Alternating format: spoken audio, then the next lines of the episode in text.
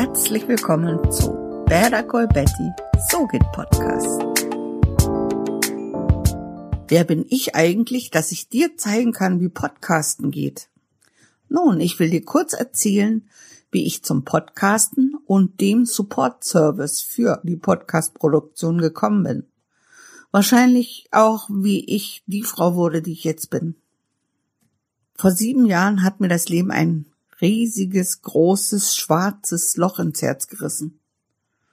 Mein Mann ist nach einer Operation nicht mehr aufgewacht und meine Realität war plötzlich eine ganz andere.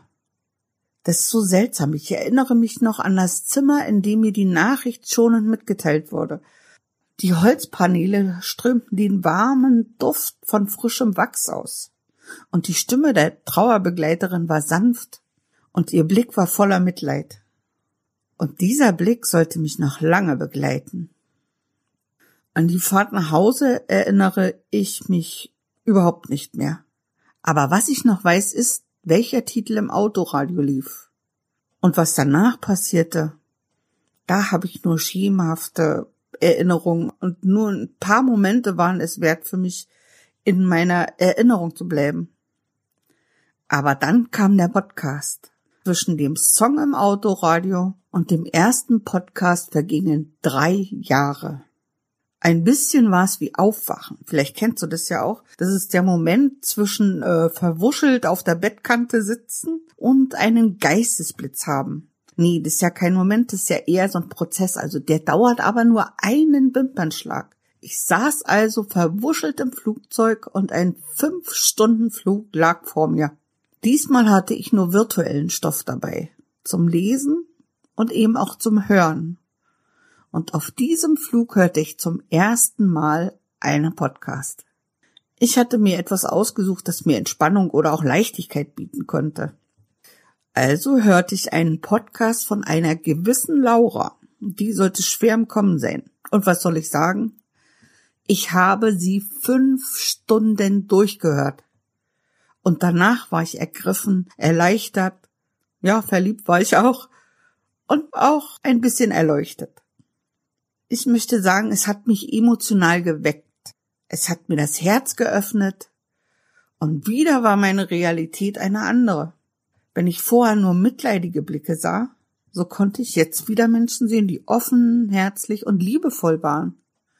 Da fällt mir ein in meinem Psychologiestudium hatten wir zum Thema Wahrnehmung einen Ausspruch von Vera Birkenbiel auseinandergenommen. Ihr Satz war folgender. Deine Wahrnehmung bestimmt die Welt, in der du lebst. Und ich muss sagen, sie hat recht.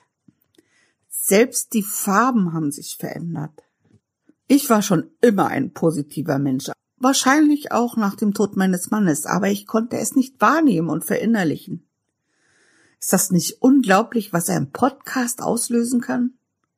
Nach dieser Erleuchtung habe ich meinen gesamten Urlaub und auch noch etliche Wochen danach meine Zeit der Podcast-Recherche gewidmet. Ich habe so unglaublich viele Podcasts gehört. Lustige, spannende, belehrende, beleidigende, leider auch kabarettistische und auch beängstigende. Ich habe sie auf Deutsch und auf Englisch gehört, wobei ich sagen muss, bei den Deutschen kam ich besser mit. Und mir ist auch aufgefallen, so vielfältig wie die Menschheit ist, so vielfältig ist auch das Angebot an Podcasts. Ich finde das wirklich hervorglänzend. Aber es waren nicht nur die Inhalte, die mich ansprachen. Oder auch nicht. Es war das Medium Podcast an sich, das es mir angetan hat. Ich begann dafür zu brennen. Bis dahin war Lesen meine große Liebe. Aber jetzt war ich vom Podcast angefixt. Ich wollte wissen, wie das geht, und schnell wollte ich denen helfen, deren Podcasts keine so gute Qualität haben. Zuerst habe ich einige PodcasterInnen angeschrieben und gefragt, warum ihre Episoden eine so schlechte Qualität hatten. Naja, ich bekam keine Antwort, was logisch ist, denn die Frage war wertend und überheblich. Also habe ich nur gefragt, welches Mikro und welche Software sie nutzen. Darauf haben sie sehr gerne geantwortet. Die Anfrage bei den PodcasterInnen hat gezeigt, dass die Podcaster-Szene eine unglaublich aufgeschlossene und kluge Community ist. Ja, und ich wollte mich halt auch mit einbringen. Also hörte ich Podcasts über Podcasten. Ich las sehr viele Blogartikel und mega viele Bücher über Podcasts. Das mache ich übrigens immer noch. Und äh, beim Lesen und Hören habe ich für mich die Podcast-Produktion in zwei Elemente unterteilt. Das ist einmal das Schöngeistige und das Schönmachende Element. Das schöngeistige Element beinhaltet die Vorbereitung wie Planung, Themensuche, Manuskript und die Ausführung, also die Sprachaufnahme. Und das schönmachende Element beinhaltet das Equipment, also das Mikrofon, die Aufnahme-App und auch die Postproduktion. Meine Liebe gilt beidem. Ein schön machendes Instrument, die Postproduktion, ist der zeitaufwendigste Part im Podcasten. Aber für mich einer der schönsten. Durch meine Vorkenntnisse in der Videobearbeitung war es mir nicht fremd, eine Audiospur zu optimieren. Aber für einen Podcast war das nochmal eine ganz andere Nummer. Denn in der Videobearbeitung geht es in erster Linie um die Bilder und hier geht es ausschließlich um den Ton.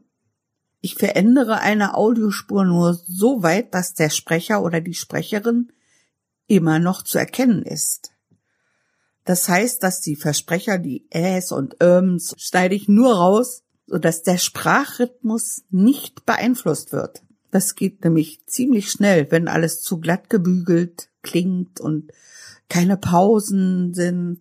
Es gibt also eine sehr große Bandbreite an Veränderungsmöglichkeiten, aber das sind nicht immer Optimierungen. Ich bearbeite die Audiospuren nur, wenn es wirklich notwendig ist und wenn mein Kunde oder meine Kundin es explizit wünschen. Allerdings sollte ich diesen Wunsch auch vertreten können. Und wenn mich jemand fragt, wie ich den Sound untenrum fetter bekomme, weiß ich genau, was er oder sie meint.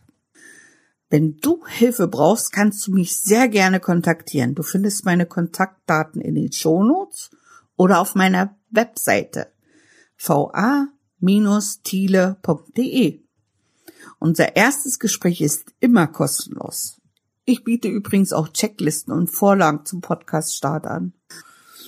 Das schöngeistige Element wie Planung und Vorbereitung ist aber auch nicht zu vernachlässigen.